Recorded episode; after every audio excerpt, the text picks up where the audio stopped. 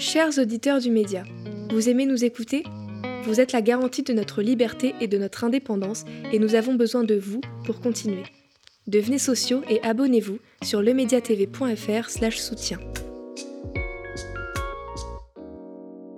Alors, bientôt novembre, bientôt la fête des morts, l'occasion pour nous de parler d'un sujet euh, bien plus politique qu'on a en réalité euh, l'habitude de le penser et de profiter aussi de cette période pour méditer un petit peu euh, sur notre finitude, la mort, un sujet écologique. Alors, quel est le lien entre la mort et l'écologie? Y a-t-il un lien entre notre rapport à la mort et l'écocide? Y a-t-il un lien entre notre rapport à notre environnement et notre difficulté à accepter la mort? C'est l'objet d'une interview avec Pierre Madelin auteur de euh, La Terre, les corps, la mort, essai sur la condition terrestre. Voilà, je le montre à l'écran. Aujourd'hui, ensemble, on va parler euh, philosophie. Pierre Madelin, bonjour. Bonjour. Vous allez bien? Oui, très bien, merci pour l'invitation. Ouais, la mort, c'est une question fondamentalement écologique. Oui, bah, c'est la thèse que j'essaie de défendre, en tout cas dans mon livre. Euh, en fait, ce livre euh, part au début d'une intuition, un petit peu d'une intuition euh, première, qui, est, qui me vient un petit peu en observant notamment les fantasmes des milliardaires de la Silicon Valley, transhumanistes mmh. et autres, où je vois qu'en fait, il y a deux aspirations. des corps. Alors ça, on, en reparlera peut-être après, mais en fait, j'observe chez, un certain nombre d'acteurs du capitalisme euh, aujourd'hui, euh, à la fois euh, une aspiration à s'affranchir de la mort, à abolir la mort, donc à travers notamment, par exemple, des processus de cryogénisation, mmh. et en même temps aussi souvent une volonté d'aller coloniser d'autres planètes, d'aller habiter sur Mars. Et je me dis, mais en fait, est-ce que ces deux fantasmes, ces deux rêves, ces deux projets sont deux projets différents qui se côtoient l'un et l'autre, mais qui n'ont pas fondamentalement de rapport l'un à l'autre Ou est-ce que, au contraire, ces deux projets sont intimement liés l'un à l'autre? Ou pour le dire autrement, dans les termes que j'utilise dans mon livre, est-ce que le fantasme de dépasser, euh, le fantasme d'illimitation anthropologique, c'est-à-dire le fantasme de dépasser la finitude de la mort, n'est-il pas étroitement lié au fantasme de dépasser euh, les limites écologiques de notre planète, c'est-à-dire au fantasme d'illimitation euh, qui est hmm. aussi au cœur du capitalisme aujourd'hui. C'est-à-dire que si je vous comprends bien et si je comprends bien ce que vous avez écrit en fait euh, tout le long de ce livre, c'est que aujourd'hui peut-être que si on détruit en fait notre environnement, si l'espèce humaine est une espèce écocidaire à l'heure actuelle, en tout cas sous le capitalisme, euh, ce serait peut-être parce qu'elle refuse euh, de, voir, euh, de, voir la mort en face. En tout cas, elle a ce lien problématique avec la mort. Il y a un lien entre notre déni de la mort et notre déni en fait de la crise climatique, écologique, et on refuse d'y faire face. Oui, c'est ce que j'essaie de défendre. Alors évidemment, la crise écologique, elle, a, elle, a, plusieurs causes. Je ne prétendrai pas dans ce livre, ni de manière générale, dire que c'est le déni de la mort qui est la source ultime ou la cause ultime de la crise écologique. Mais elle participe. Mais, mais elle participe, c'est-à-dire qu'historiquement, et notamment dans l'histoire des idées philosophiques et religieuses occidentales, j'observe en fait un lien entre euh, le déni euh, de la mort et le déni du fait que euh, nous sommes des êtres corporels et terrestres. C'est-à-dire qu'il y a une dévalorisation constante de, notre, de notre corporéité, de nos corps, et du fait que nous appartenons à la Terre, parce que nous voulons échapper à la mort. Et en fait, comme la Terre est le lieu où nous mourrons, eh bien, pour échapper à la mort, il faut imaginer un au-delà, un ailleurs, qui va euh, nous conduire à dévaloriser par contraste ce séjour terrestre qui est le lieu euh, de la mort, de notre mort et de la mort des proches, de la mort des personnes euh, que nous aimons. Cela signifie qu'il y a une conception écologiste de la mort? Alors ça, c'est un petit peu une des, choses auxquelles j'essaie de répondre, notamment dans la troisième partie du livre. je me dis, ben, en fait, s'il y a eu un lien historique entre le déni de la mort et le déni de la terre, euh, si le refus ou la difficulté à accepter notre condition terrestre a été lié euh, au déni de la mort, eh bien qu'est-ce qu'on pourrait, comment on pourrait imaginer une conception écologique de la mmh. mort qui pourrait nous réconcilier à la fois avec notre finitude et avec notre séjour terrestre? Et donc ça, c'est ce que j'essaie de, faire euh, à la fin du livre, notamment en m'inspirant d'une philosophe australienne qui s'appelait Val Plumwood et qui a essayé de, repenser en fait une conception écologique de la mort en en nous imaginant comme partie prenante d'une communauté écologique avec des cycles euh, jusqu'au plus haut niveau, on va dire, de la biosphère, et en pensant l'individu humain comme composé d'éléments qui font partie de ces cycles et qui vont en quelque sorte, au moment de sa mort, se recycler, se composter, si on peut dire, dans euh, dans une communauté ancestrale qui est, mm. celle, qui est celle de la Terre et de la biosphère. parce que dans le, titre, notamment, c'est euh, les corps, la mort, mais aussi les corps. En fait, ces corps font partie du sol, du cycle biologique de notre Terre. Tout à fait, oui, on parle même aujourd'hui, certains écologues, je crois, euh, parlent de nécromasse pour désigner une partie du sol qui est euh, hmm. cette partie où en fait tous les organismes vivants, au moment de leur mort, vont euh, commencer à, pourrir et à se récomposer, à se recomposer et à nourrir paradoxalement la vitalité des sols et, donc, hmm. et donc de manière générale la vie et la biodiversité dont les sols sont un élément très important. Alors moi, quand j'ai commencé euh, à lire euh, votre, euh, votre ouvrage, je me suis posé une question quand même. Je me suis demandé si c'était pas un peu une vision ethnocentrée aussi, une vision occidentale que cette vision du déni, l'idée que le déni de la mort est ancré dans notre société. Alors vous y répondez ensuite. Mais je me suis posé, enfin forcément c'est un endroit quand on commence le, livre, avant d'aller un peu plus loin dans ce que vous dites, de se poser cette question. Oui, bien sûr, c'est une bonne question. Euh, je, alors moi, une, une des difficultés auxquelles j'ai été confronté quand j'ai eu cette euh, intuition première que j'évoquais au début de l'entretien, c'est euh, de dire bon, je pars du principe qu'il y a un lien entre déni de la mort et déni de la mmh. terre. Mais je constate en réalité que le déni de la mort, il est présent dans la quasi-totalité des sociétés humaines connues. En tout cas, d'après les travaux des nombreux anthropologues que j'ai pu consulter, s'il y a bien quelque chose qu'on retrouve comme un invariant, en fait, dans quasiment un toutes les Un invariant anthropologique, comme je l'appelle, dans quasiment toutes les sociétés connues, c'est le déni de la mort. C'est-à-dire que dans mmh. toutes les sociétés, il y a l'idée que au moment où l'être humain, moi, vous, mourrons, eh ben, il y a quelque chose de nous qui va subsister par-delà notre mort. Et ça, euh, ça m'a posé problème parce que je dis, bah, si le déni de la mort est partout présent, mais qu'en même temps il ne s'accompagne pas nécessairement dans toutes les sociétés d'un déni concomitant et d'une dévalorisation de notre condition terrestre, comment l'expliquer? Et euh, bah, j'essaie de faire une généalogie et je repère, disons, au 6e, 7e siècle avant Jésus-Christ, une transition que les historiens des religions appellent l'âge axial, où là, tout d'un coup, pour des raisons qui sont difficiles à, expliquer d'ailleurs, eh bien, on voit ce, cette articulation, enfin, ce, lien entre déni de la mort et déni de la terre s'articuler. Mais du coup, euh, moi, je me suis, euh, je me suis demandé si euh, c'est un invariant anthropologique, c'est-à-dire en fait, finalement, si ce, déni de la mort, il est universel, quoi, si c'est une approche universaliste, pourquoi l'attitude écocidaire de l'espèce humaine dans ce cas, n'est pas non plus euh, universel, puisqu'on sait que euh, bah, voilà, certains, certains saccagent plus que d'autres, certains détruisent plus que d'autres. Ce sont certaines sociétés, pas toutes les sociétés humaines, qui sont responsables de l'effondrement que nous sommes en train de vivre. Eh ben parce que, bon, c'est un petit peu ce que j'ai déjà esquissé dans la réponse précédente, mais justement parce que dans certaines sociétés, le déni de la mort et l'idée selon laquelle certains mm. éléments de la personne humaine subsistent à sa mort ne va pas s'accompagner de la dévalorisation euh, du monde terrestre, du monde des corps. Il va y avoir une, distinction entre des éléments corporels et des hmm. éléments animiques ou spirituels dans la personne humaine. Il va y avoir une distinction entre un ici euh, où nous mourons et un ailleurs où il y a une part de nous qui va subsister. Mais cette distinction, elle, ne va pas prendre la forme d'une hiérarchisation. C'est-à-dire que on va avoir deux pôles euh, qui vont coexister, mais qui vont pas être nécessairement euh, structurés hiérarchiquement et ordonnés hiérarchiquement l'un à l'autre, et qui ne vont donc pas entraîner de dévalorisation de l'un des pôles. Et ça, c'est précisément ce qui se passe au moment de l'Ajaxial, dont je parlais avant, c'est que va y avoir un des pôles qui va être de plus en plus dévalorisé dans la distinction. Hmm. En l'occurrence, le pôle corporel par rapport au pôle animique ou spirituel, et le pôle terrestre par rapport au pôle céleste, l'ici-bas par rapport à l'au-delà.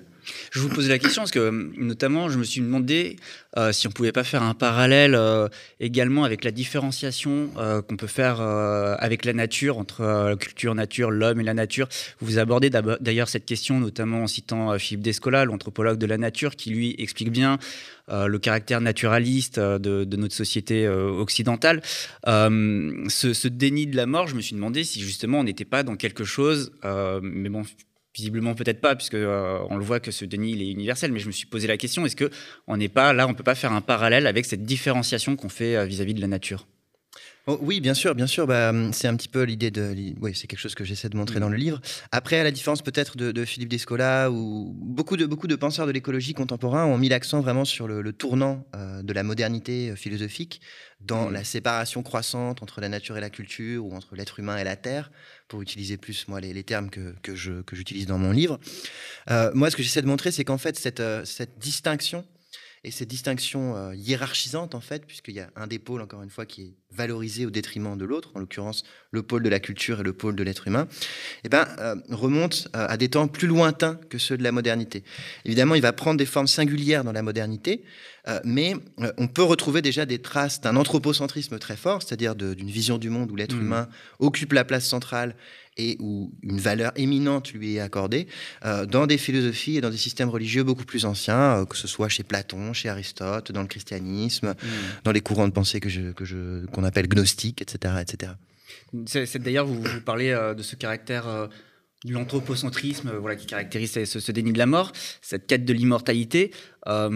c'est aussi peut-être ce qui justifie la différenciation entre et la domination entre humains et non humains. C'est un caractère qu'on peut retrouver aussi ou, ou pas? Moi, j'essaie de montrer en fait qu'il y a un lien entre la mort et le pouvoir. Et en l'occurrence, le pouvoir que l'anthropocentrisme confère aux êtres humains euh, pour disposer des autres vivants, des, de ce qu'on appelle aussi parfois les non-humains. Euh, je m'inspire notamment d'un anthropologue qui s'appelait Louis-Vincent Thomas, qui a, qui a, montré, qui a mis en évidence un, triple lien entre la mort et le pouvoir. Pouvoir de la mort, pouvoir par la mort et pouvoir sur la mort. Pouvoir de la mort, c'est le pouvoir qu'a la mort sur nous, du fait qu'on hmm. on ne décide pas de mourir ou de ne pas mourir. Le pouvoir par la mort, c'est le fait que dans la plupart des sociétés, les dominants, le, souverain, le roi, le chef, eh bien, va s'approprier le pouvoir de la mort en administrant la mort à ses sujets, selon son bon vouloir. Et le pouvoir sur la mort, c'est parce qu'une nouvelle fois, euh, les dominants, dans la plupart des, systèmes de domination, eh bien, vont s'attribuer une capacité à surmonter la mort, à survivre à la mort. Euh, quelque chose en eux est tel qu'il n'est pas vaincu par la mort, qu'il n'est pas vulnérable au pouvoir de la mort. Et on retrouve cette tripartition, cette structure en fait, tripartite du lien entre mort et pouvoir, dans l'anthropocentrisme, où l'être humain qui est placé au sommet de cette hiérarchie impliquée par l'anthropocentrisme, eh bien, il va toujours être considéré comme un être qui, dans son essence, est appelé à survivre à la mort. C'est une question de puissance, en fait. C'est une question de puissance, oui. Mmh. Mais, mais ce qui est étonnant, c'est que quand même, quand on reprend euh, l'histoire de nos civilisations, notamment euh, la place euh, des religions dans, dans, cette histoire, cette catastrophe qui est la mort, euh, souvent, euh, je veux dire, euh, dans la religion, elle a une place importante. Il y a notamment la question de l'Apocalypse, qui est très ancrée dans de nombreuses religions. Je veux dire, les religions font aussi de place à la mort. Et c'est aussi sur ce, ce, ce, ressenti-là qu'on que se sont construites nos, nos, sociétés. Donc ce déni de la mort, il n'est pas non plus total. Alors, déni de la mort, ça ne veut pas dire qu'il n'y a pas un moment, on va dire, où la mort est reconnue à un certain degré. Moi, ce que j'essaie de montrer, c'est que, en fait, avant la modernité, la mort est systématiquement dans toutes les sociétés, y compris les mm. sociétés occidentales et y compris dans leurs édifices, on va dire, euh, théologiques ou philosophiques, la mort est reconnue dans sa réalité physique. C'est-à-dire qu'il n'y a pas de déni du fait que ce corps, à un moment donné, meurt et mm. qu'il se, décompose, que ses chairs pourrissent, etc. Mais ça, c'est justement, dans la plupart des systèmes philosophiques et religieux, une vision d'horreur, en fait. Mm. Cette mort reconnue physiquement est une mort qui n'est pas acceptée. Et donc, on va postuler l'existence d'un autre plan de réalité, métaphysique, religieux, spirituel, appelons-le comme on voudra, où une part de nous, mm. Soit euh, une unité psychosomatique comme dans le christianisme, soit seulement une âme comme chez Platon ou chez les gnostiques, eh ben, va survivre. Donc la mort qui est reconnue dans sa réalité matérielle, dans sa réalité physique, est aussitôt déniée dans la mesure où on postule qu'il y a quelque chose qui va survivre à ce mm. dépérissement physique sur un autre plan de réalité. Et là, du coup, on va mettre en place toutes sortes de stratégies métaphysico-religieuses pour vaincre la mort dans l'au-delà, dans un ailleurs. Alors, vous nous dites que ce déni s'accompagne d'un détachement de la Terre. Et du coup, euh, pour euh, répondre en fait à cette crise euh, écologique, notamment qu'on est en train de vivre et qui serait en partie responsable de ce détachement de la Terre, comment doit-on penser la mort du coup bah, Comme je le disais un petit peu au début, euh, en tout cas dans une des premières, euh, dans une des premières questions, euh, on peut imaginer une, première forme, on va dire, de consolation, si je puis dire, par rapport à, par rapport à, ce, voilà, à cette... À cette. Il faut repenser la mort et l'accepter, en fait, accepter la mort. Alors, il faut l'accepter, mais c'est pas si facile. Mais une, des possibilités d'acceptation, ce serait encore une fois de, de nous réinscrire, nous, êtres humains, de ne plus nous penser comme des individus absolus, déliés de toute appartenance sociale ou écologique, mmh. puisqu'évidemment, un individu absolu, eh bien, ne peut connaître qu'une mort tout aussi absolue. Et ça, c'est effectivement une perspective qui est difficile, parce que difficile de s'imaginer que ce tout qui est moi va tôt ou tard n'être plus rien. Donc, reconsidérer les individus humains comme membres à part entière de communautés écologiques, qui sont des communautés ancestrales, euh, eh bien, ça peut nous permettre de considérer nos morts. Vous parliez tout à l'heure, notamment avec le cycle.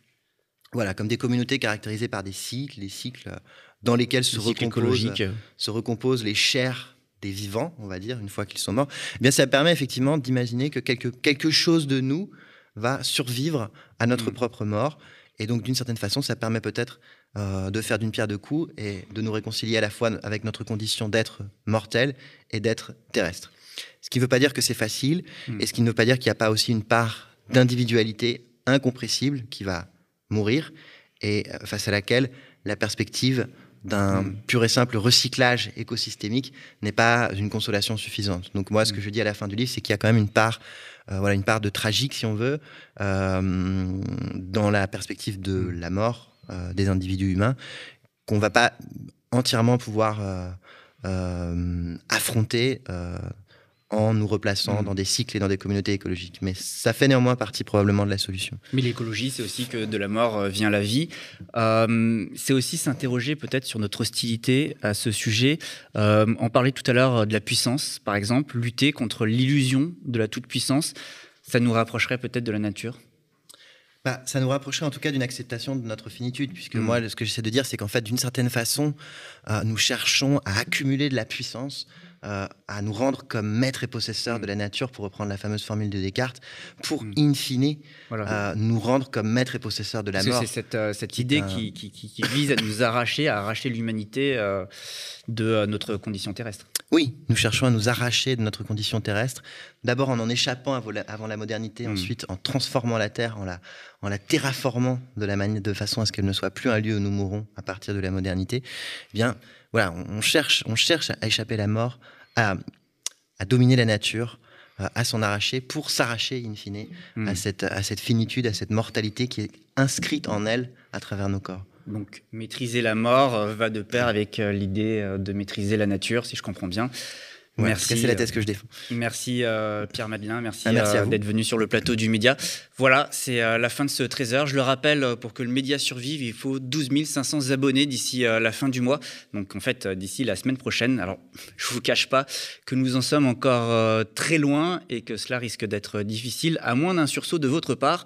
Alors on y croit, on compte sur vous. Autrement, très probablement que nous ne pourrons plus continuer à produire ces émissions que vous avez l'habitude et que vous aimez regarder.